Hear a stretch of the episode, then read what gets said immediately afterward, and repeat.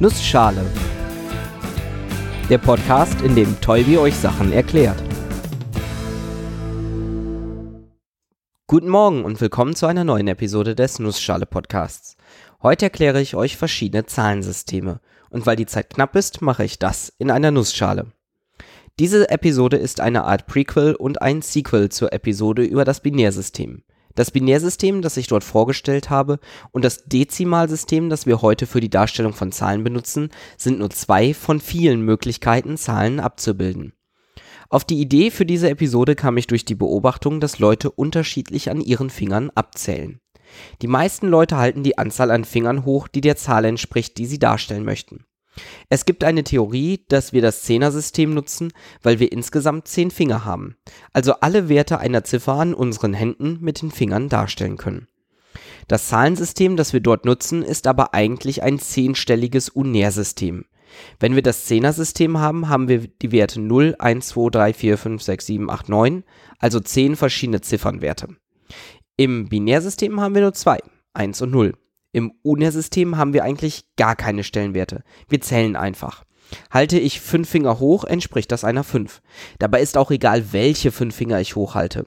Zeige ich die 4, indem ich alle Finger außer dem Daumen hochhalte, oder lasse ich den kleinen Finger weg? Beides ist offensichtlich eine 4. Ich persönlich zähle ja im Binärsystem.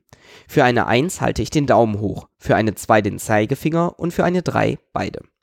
Aus irgendeinem Grund gucken mich die Leute immer merkwürdig an, wenn ich eine 4 zähle. Dort muss ich nämlich nur den Mittelfinger ausstrecken. Im Prinzip nutze ich also einen ausgestreckten Finger als 1 und einen nicht ausgestreckten Finger als 0 und kann somit an einer Hand von 0 bis 31 zählen. Nutze ich zwei Hände, komme ich sogar bis 1023, aber das war fast noch nie nötig. Neben dem Binärsystem kann man auch Systeme zu beliebigen anderen Basiszahlen machen wie die 10 im Dezimalsystem oder die 16 im Hexadezimalsystem. Die Simpsons haben nur vier Finger an jeder Hand, vermutlich hätten sie also das Oktalsystem zur Basis 8. Etwas inkonsistent, dass das in der Serie gar nicht vorkommt. Bei ihnen gäbe es dann die 8 und die 9 nicht als Ziffer und eine 8 würden sie als 10 darstellen, eine 9 als 11 und eine 16 als 20. Man nennt diese Zahlensysteme polyadische Zahlensysteme oder Stellenwertsysteme. Die Position der Zahl ist entscheidend und die Basiszahl gibt an, welchen Stellenwert diese Position hat. Bei uns also von rechts nach links 1, 10, 100, 1000. Und bei den Simpsons 1, 8, 64, 512 und so weiter.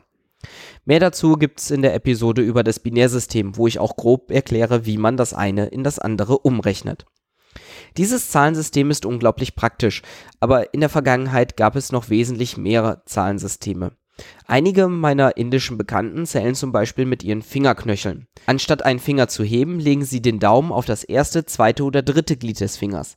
Damit können sie dann 1, 2, 3 am Zeigefinger, 4, 5, 6 am Mittelfinger, 7, 8, 9 am Ringfinger und 10, 11, 12 am kleinen Finger zählen. Manche gehen sogar noch weiter und unterteilen den Finger in mehr als nur drei Glieder. Aber das ist nur eine andere Art zu zählen. Generell werden Zahlen in Schrift und Sprache oft auch anders dargestellt. Manchmal nur mit anderen Zeichen, aber manchmal auch in komplett anderen Zeichenfolgen und Systemen. Viele von euch kennen sicherlich die römischen Ziffern.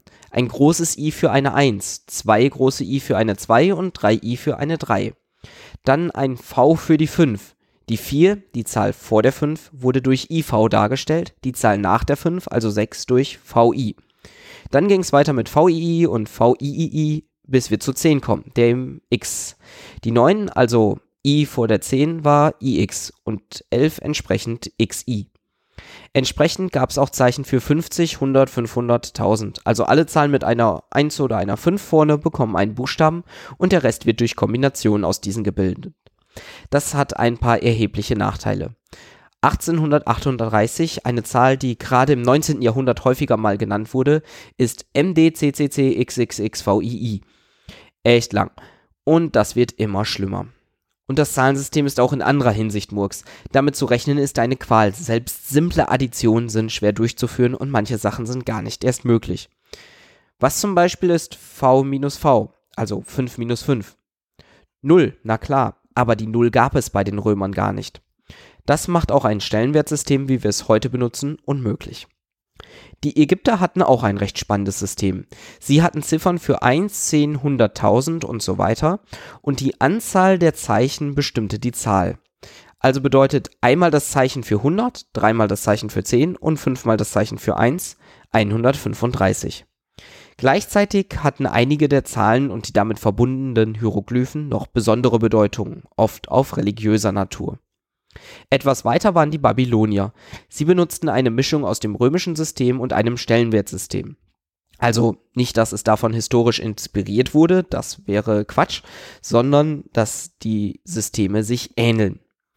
Eigentlich ist es aber auch eher eine Mischung aus zwei verschiedenen Stellenwertsystemen. Oder eigentlich eher eine Mischung aus zwei Stellenwertsystemen und dem Unär-System. Okay, ich erkläre es euch einfach. Die Babylonier haben im 60er-System gerechnet. Das heißt, eine Ziffer bei ihnen konnte die Ziffern von 0 bis 59 abbilden. 60 verschiedene Zeichen sind aber echt viel zu merken. Deswegen haben sie die 16 Ziffern im Zehner-System dargestellt. Für eine Einerstelle nutzen sie Dreiecke mit einem Strich nach unten, zwischen 0 und 9 solcher Dreiecke gaben dann die Einerstelle an. Und entsprechend gab es zwischen 0 und 5 Pfeile nach links, die die Zehnerstelle angaben. Damit hat man schon ein fast vollwertiges Stellenwertsystem. Allerdings fehlten auch den Babyloniern die Null. Trotzdem konnten sie damit schon ziemlich gut rechnen. Sogar recht beeindruckend gut, wie ich finde. Und wie immer, wenn es um sowas geht, faszinierend sind die Maya. Ihr Zahlensystem ist relativ ähnlich zu dem babylonischen. Sie rechneten allerdings zur Basis 20. Und die Ziffern bis zur Basis 20 haben sie nicht in 10er Schritten, sondern in 5er Schritten dargestellt. Ein Strich stand für eine 5 und ein Punkt für eine 1. Ein Strich und zwei Punkte sind also eine 7. Auf diese Art und Weise wurden die Ziffern von 0 bis 19 dargestellt, und die Position dieser Ziffer gab dann wie bei uns noch die Stellenwertigkeit an. In diesem Fall also nicht 1, 10, 100, 1000, sondern 1, 20, 400 und so weiter. Für ihren berühmten Kalender haben sie allerdings eine Stelle leicht abgeändert. Die zweite Ziffer ging nur von 0 bis 17, hatte also nur 18 Ziffern. Damit waren die Stellenwerte dann 1, 20, 360. Und die letzte Ziffer bzw. Ziffernwertigkeit entspricht relativ gut der Anzahl der Tage im Jahr. Man vermutet außerdem, dass das 20er-System daher kommt, dass die Maya nicht nur mit ihren zehn Fingern, sondern zusätzlich noch mit den zehn Zehen gezählt haben. Ich kann mir das irgendwie nicht vorstellen, aber die Theorie ist schon recht nett. Das Zahlensystem, das wir heute benutzen, entstammt übrigens dem indisch-arabischen Ziffern. Diese haben relativ früh schon die Null eingeführt, die ein Stellensystem erst möglich macht.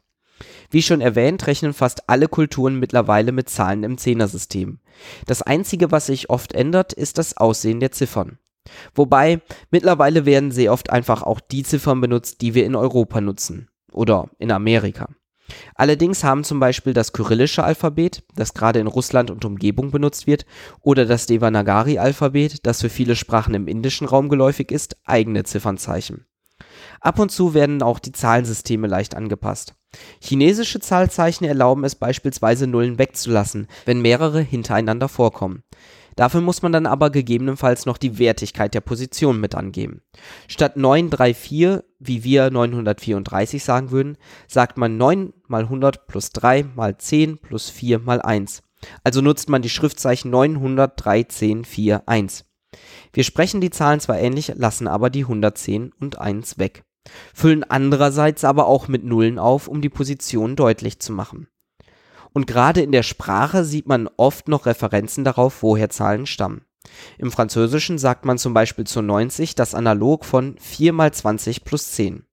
Zumindest in einigen Gebieten. Aber das soll auch erstmal für heute reichen. Bis nächste Woche.